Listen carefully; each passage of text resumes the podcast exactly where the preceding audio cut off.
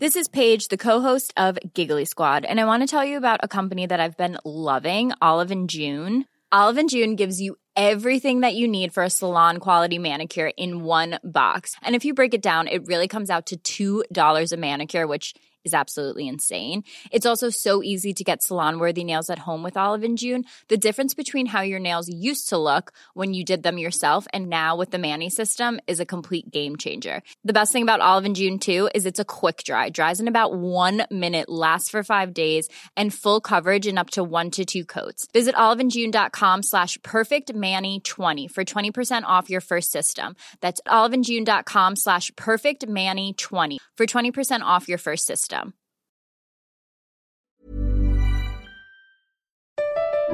Comment contribuer à un monde de demain plus durable La saison 2 du podcast Créateur d'impact va chercher les réponses en immersion au plus près des bénévoles, dirigeants d'associations ou bénéficiaires. Des histoires inspirantes et émouvantes sur les motivations de ces aventuriers de l'humain qui s'engagent dans la construction de la société de demain.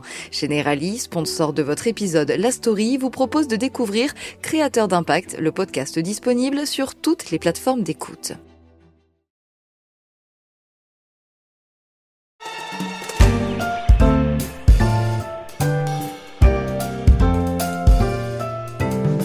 Si on devait parodier le titre d'une chanson pour Guillaume Pépi, le patron de la SNCF depuis 11 ans, ce pourrait être le suivant.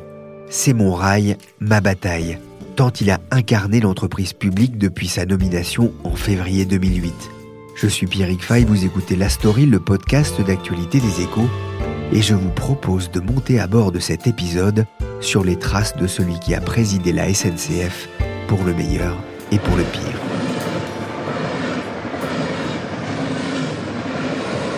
Le 28 février 2008, Guillaume Pépi, 49 ans, devient président de la SNCF. Il remplace Anne-Marie Hydrac, mais il était déjà dans la place depuis des lustres. Il était alors numéro 2 du groupe. Sa nomination est mise en avant par le gouvernement de François Fillon comme un signe d'ouverture. Après tout, n'a-t-il pas été directeur de cabinet de Martine Aubry au ministère du Travail entre 1991 et 1993 une image sociale pas inutile quand on doit gérer un groupe fort de 260 000 salariés dans le monde, dont 140 000 qui œuvrent dans le ferroviaire. Est-ce que vous pensez être toujours l'homme de la J'ai un situation mandat, j'ai un mandat. Jusqu'en 2020. Voilà. Et après 2020 J'ai dit Hmm. que comme mes prédécesseurs, comme Louis Gallois, comme Jacques Fournier, qui ont fait deux mandats, eh ben, je pense que je ne solliciterai pas un troisième mandat parce que, après une dizaine d'années à la SNCF, je pense que c'est bien qu'il y ait un œil neuf. Son mandat court jusqu'en 2020. Il va devoir bientôt faire le deuil de ce poste qu'il occupe depuis plus d'une décennie. Pas évident pour un haut fonctionnaire qui incarne comme jamais une entreprise publique. En témoigne le pins aux couleurs de la SNCF qu'il arbore à chacune de ses sorties publiques. Lionel Steinman est journaliste aux échos. Spécialiste du transport, il suit la SNCF depuis maintenant huit ans. Je lui ai demandé si Guillaume Pépi était un patron atypique pour la SNCF. Guillaume Pépi, c'est sans doute un patron atypique par la durée de son mandat, parce que rester 12 ans à la tête de cette entreprise où une fois sur deux, le PDG démissionne euh, parce qu'il y a des problèmes, euh, souvent des accidents. Rester 12 ans comme il l'a fait, sur un poste aussi exposé euh, à la vindicte populaire, c'est totalement exceptionnel. Je me trompe peut-être en vous disant cela, Lionel, mais j'ai un peu l'impression qu'il est parvenu à, à faire oublier qu'il y avait des grèves à la SNCF. Alors, c'est une vision un peu de court terme, euh, puisque euh, si on regarde dans les années passées, en 2014, on a eu une réforme ferroviaire, on a eu plusieurs grandes grèves. En 2016, on a eu une réforme ferroviaire, on a eu plusieurs grandes grèves au moment de l'Euro de football. Et en 2018, on a eu la plus grande grève de l'histoire, euh, découpée en façon de deux jours, tous les cinq jours pendant tout le printemps. Donc, il y a eu beaucoup de jours de grève ces dernières années. Le pays entier paralysé. Des trains retardés ou annulés comme ici à Lyon. C'est le début de trois mois de perturbations. 29e jour de grève à la SNCF en deux mois et demi, c'est d'ores et déjà en France la plus longue grève des cheminots depuis 30 ans.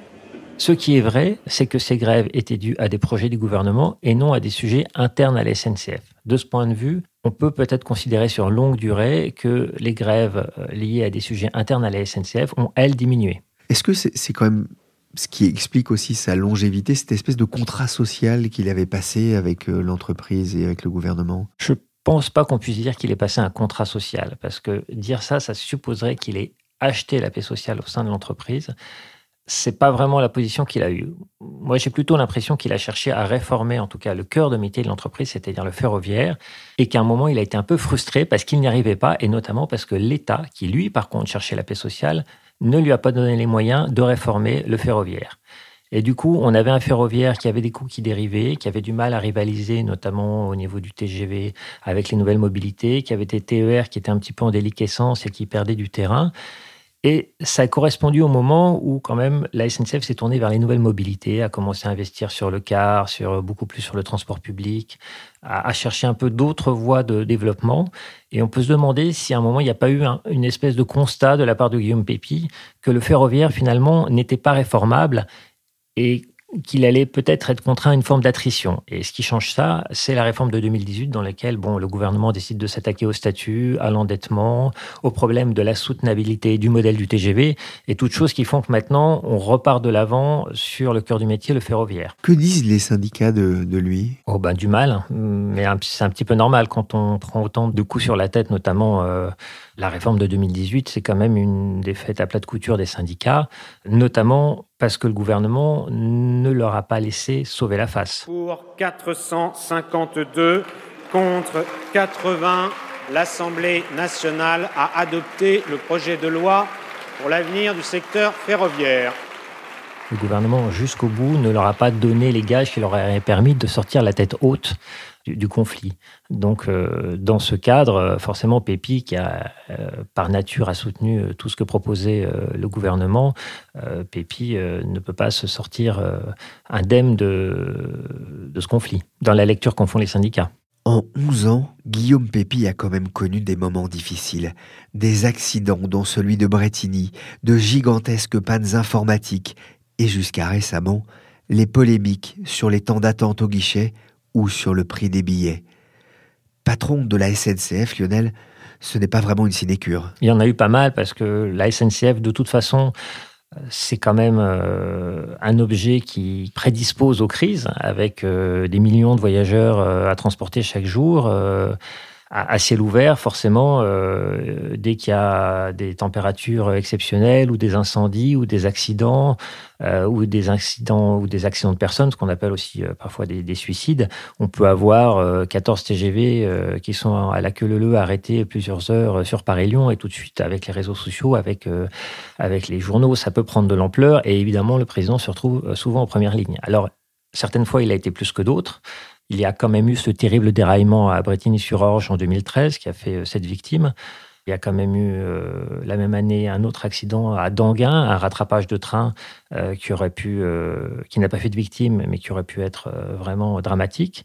Il y a eu le déraillement d'une rame d'essai TGV qui est passé un petit peu inaperçu dans les médias parce que c'était le, le, lendemain des attentats de novembre 2015, mais qui a encore été vraiment sans précédent. C'est le premier déraillement d'un TGV. Euh, voilà, ça a vraiment été des instants de crise pour, pour la SNCF. C'est l'accident ferroviaire le plus grave de ces 25 dernières années en France. Survenu le 14 novembre dans un pays traumatisé par les attentats de Paris, le déraillement de cette rame d'essai a fait 11 morts et 42 blessés près de Strasbourg. Lionel, c'est ce que vous m'expliquiez. La SNCF, c'est une entreprise qui ne laisse pas les Français indifférents. Les Français ont un rapport totalement irrationnel avec la SNCF. Ils adorent détester la SNCF.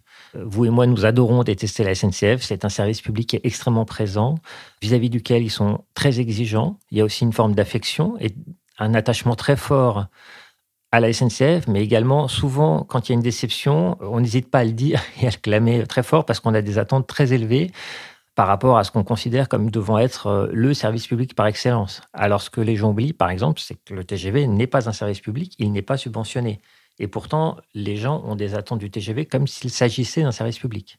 À tel point d'ailleurs qu'à un moment, vous me disiez, euh, la SNCF a songé à changer de nom. La SNCF, en tout cas la direction de la SNCF, a songé à changer de nom, car euh, le mot SNCF sert de paratonnerre à tout ce qui arrive de mauvais à l'entreprise. Chaque fois qu'il y a une crise, même si c'est dans une filiale qui ne s'appelle pas SNCF, dans les journaux, dans l'esprit des gens, ça devient, voilà, encore, encore un problème lié à la SNCF. Donc il y a, un an et demi, la direction s'est dit, et si on changeait de nom dans l'optique de l'ouverture à la concurrence pour faire un petit peu table rase de cette charge négative sur le mot SNCF et la réflexion a porté sur le terme France Rail. Bon, le sujet a vite été enterré, mais ça témoigne néanmoins de la conscience qu'a la direction que le mot SNCF a une charge assez négative dans l'esprit de pas mal de gens, et y compris dans le cadre de l'ouverture à la concurrence, ils se sont dit si on s'appelait pas SNCF, est-ce que ça serait pas plus simple de faire venir des jeunes cadres et des jeunes motivés pour venir travailler chez nous? Voilà pourquoi ils ont ouvert ce dossier pour l'instant, ils l'ont refermé. Peut-être que la nouvelle direction le rouvrira. Euh, Guillaume Pépi euh, a-t-il été menacé euh, à plusieurs reprises? Est-ce qu'il a failli perdre son poste Guillaume Pépi a failli démissionner en 2016 lors de ce qu'il appelle la réforme des 35 heures à la SNCF, c'est-à-dire la, réforme de l'organisation du travail. Il militait pour une réforme assez ambitieuse et le gouvernement de l'époque qui n'avait pas senti venir que c'était pas très malin de caler la date butoir pour réformer euh, l'organisation de la SNCF en plein milieu de, l'Euro de football euh, organisé à la maison.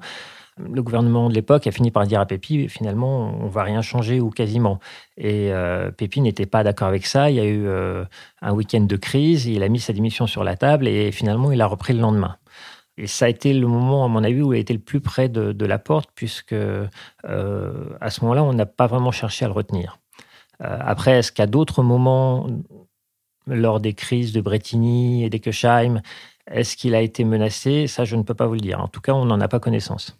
On en parle moins, mais c'est aussi un patron qui a eu du flair c'est un patron qui a eu du flair, qui a de l'intuition, qui a de la vision stratégique. Alors, euh, il y a des fois, il y a des choses qu'il n'a pas vu venir. Notamment, je sais qu'il se reproche pas mal de ne pas avoir eu le flair d'investir dans Blablacar au tout début de l'aventure, quand on voit après la proportion qu'a pris ce concurrent. Mais c'est quelqu'un qui, en 2000, a vu le potentiel que pouvait avoir la vente de billets sur Internet et qui a lancé dès 2000 voyagesncf.com, qui est une des grandes réussites de l'entreprise. Par ailleurs, euh, en 2012, il a fait dans une convention de cadre, euh, comme ils en ont chaque année euh, à la rentrée, un grand discours dans lequel il a expliqué aux cheminots que finalement l'adversaire, le concurrent, c'était plus la Deutsche Bahn, mais c'était Apple ou Google.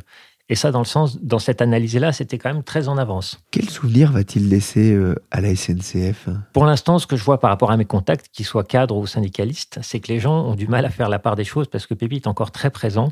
C'est d'ailleurs une des marques de son management. Il a un management très présent, voire interventionniste. Et les gens ont beaucoup de mal à se faire l'idée qu'il ne sera plus là euh, dans, dans quelques mois.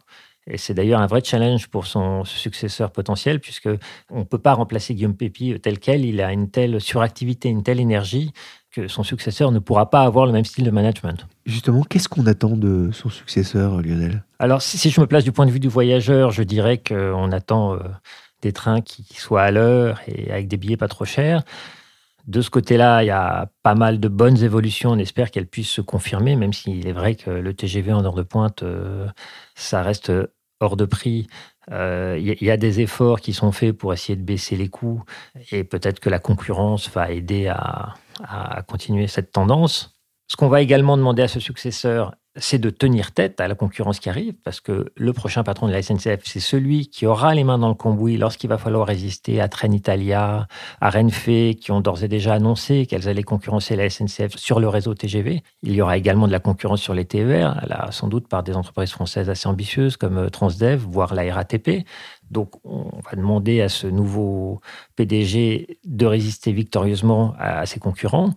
Et surtout, ce que va lui demander l'État, c'est de continuer à jongler avec les injonctions contradictoires qu'on lui envoie, euh, comme euh, l'a fait Guillaume Pépi depuis 12 ans, puisque finalement, euh, le poste de patron de la SNCF, c'est de pouvoir essayer de concilier tout et son contraire. On veut à la fois des TGV qui vont partout, puisque le TGV dessert 230 gares, mais en même temps, le gouvernement souhaiterait que le TGV puisse continuer à financer l'ensemble du système ferroviaire, et en même temps que les billets soient pas trop chers.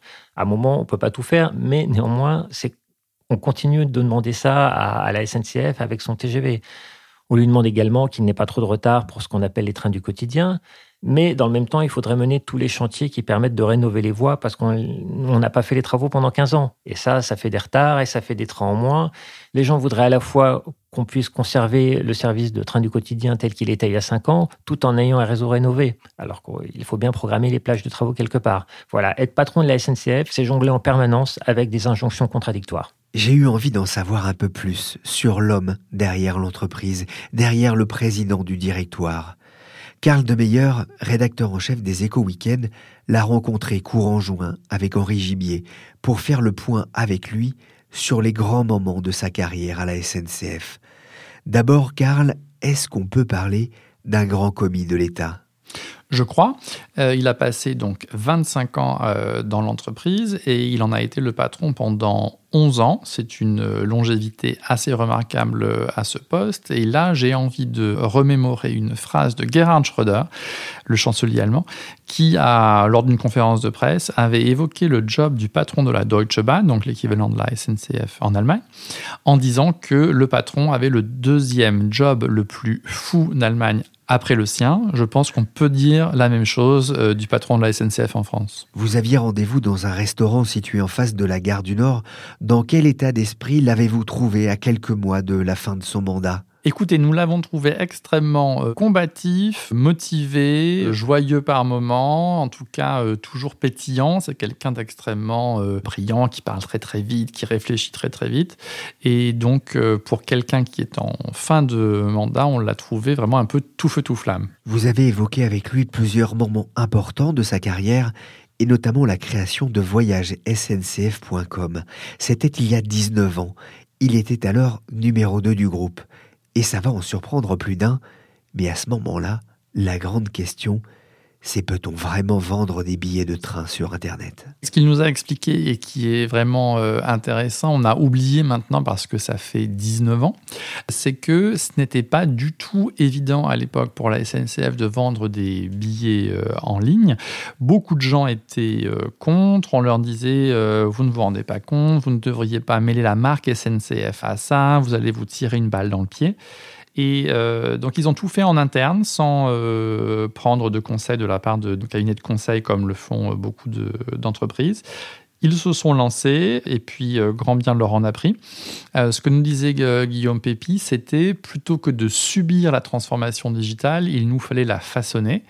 Et aujourd'hui, force est de constater euh, avec les chiffres hein, que ça a été une, grande réussite. Alors Guillaume Pépi dit oui, euh, oui SNCF, puisque voyagesncf.com a été rebaptisé euh, par la suite oui SNCF, est la seule licorne publique française.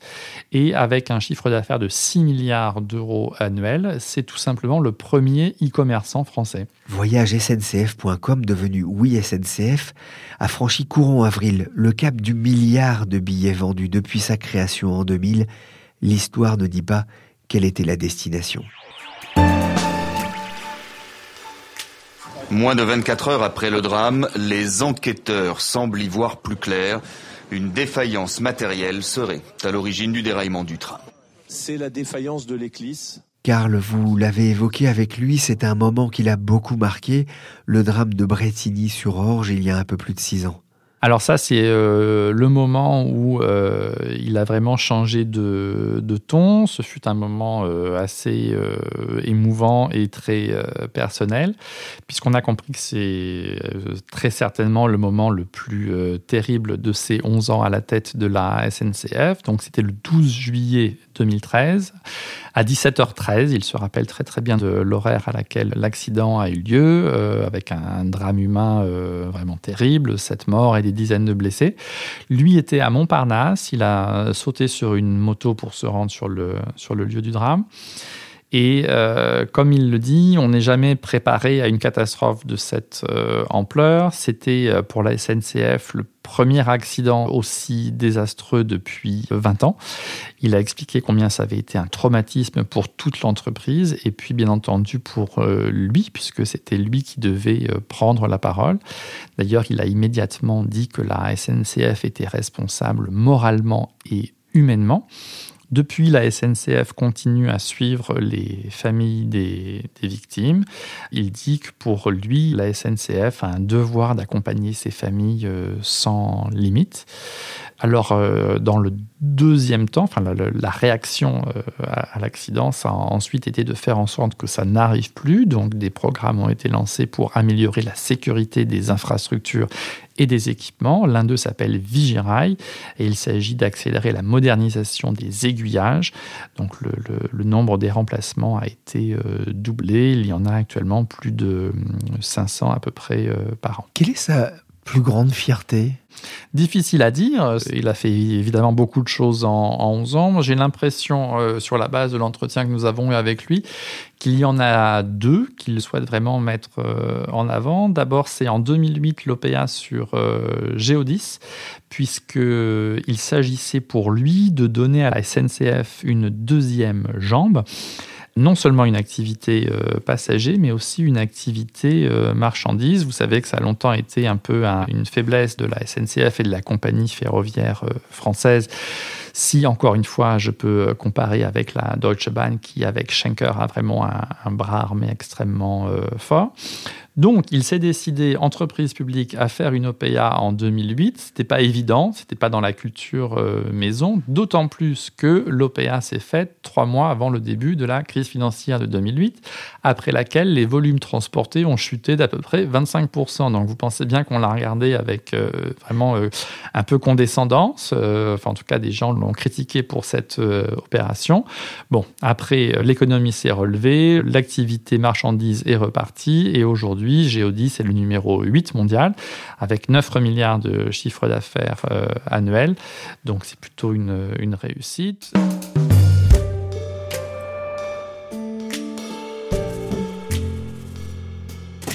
Vous évoquez aussi une deuxième fierté? Alors, c'est l'international, puisqu'il y a 10 ans, l'international représentait 12% du chiffre d'affaires, c'est aujourd'hui 30%, et ce devrait être 50% d'ici 5 à 8 ans.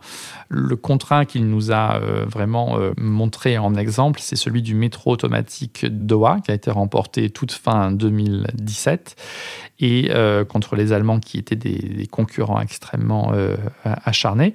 Et donc, voilà, lui voulait nous montrer que euh, la SNCF, ça n'est pas que le ferroviaire en France, c'est aussi beaucoup de contrats euh, donc de métro automatique, de trains, de tramway euh, à l'étranger. Il a souligné que l'État soutenait beaucoup la SNCF dans ses efforts et que ces activités étaient un élément important de motivation des troupes euh, actuelles et aussi un aimant pour tous les jeunes qui veulent travailler à la SNCF puisque euh, donc les contrats sont absolument dans, dans, le monde entier. Il y a le métro de Doha bien sûr, mais il y a aussi un RER, enfin l'équivalent d'un RER euh, à Toronto, par exemple. Et c'est évidemment, pour des jeunes qui cherchent une carrière internationale, un élément de motivation. Et il y a la question que beaucoup ont envie de lui poser, avion ou train? Alors, il a été euh, très drôle dans ce moment-là. Effectivement, on a souvent entendu dire que, euh, en fait, sa vraie passion, c'était les avions. Bon, alors, il a mis tout ça en perspective. Il nous a dit oui, on m'a reproché de ne pas avoir joué au train électrique quand j'étais euh, petit à la SNCF, c'est extrêmement grave. Et il a eu cette expression drôle, il dit je dis que je suis cheminot deuxième langue. Euh, en fait, ce qui se passe avec les avions, c'est qu'il a été euh, longtemps dans l'entourage de Louis Gallois, hein, le précédent patron de la SNCF, quelqu'un qui venait de la SNECMA et qui, qui est devenu le, groupe Safran. Et puis, il est parti ensuite à EADS. Donc, c'est quelqu'un qui adore les avions c'est quelqu'un qui est capable de euh, reconnaître des modèles euh, très très différents, enfin très proches, mais euh, de, Boeing par exemple. Et Guillaume Pépi nous disait, oui, je sais quelqu'un qui m'a transmis le, virus. Cela dit, il a repris à son compte une expression de Louis Gallois qui disait que la SNCF, c'était une drogue dure et euh, on a bien compris que les, trains étaient quand même pour lui euh, très très très importants. Et il a eu cette expression euh, assez intéressante au sujet de l'Europe. le train est fait pour l'Europe, de même que l'Europe est faite pour le train. Merci Karl Demeyer, rédacteur en chef aux Échos Week-end, et merci Lionel Steinman, spécialiste des transports. La story, le podcast d'actualité des Échos, c'est fini pour aujourd'hui. Aux manettes, Mathias Arignon, chef de gare Michel Varnet. Vous pouvez nous retrouver sur toutes les plateformes de podcast. N'hésitez pas à vous abonner. Pour l'info en temps réel, c'est sur leséchos.fr.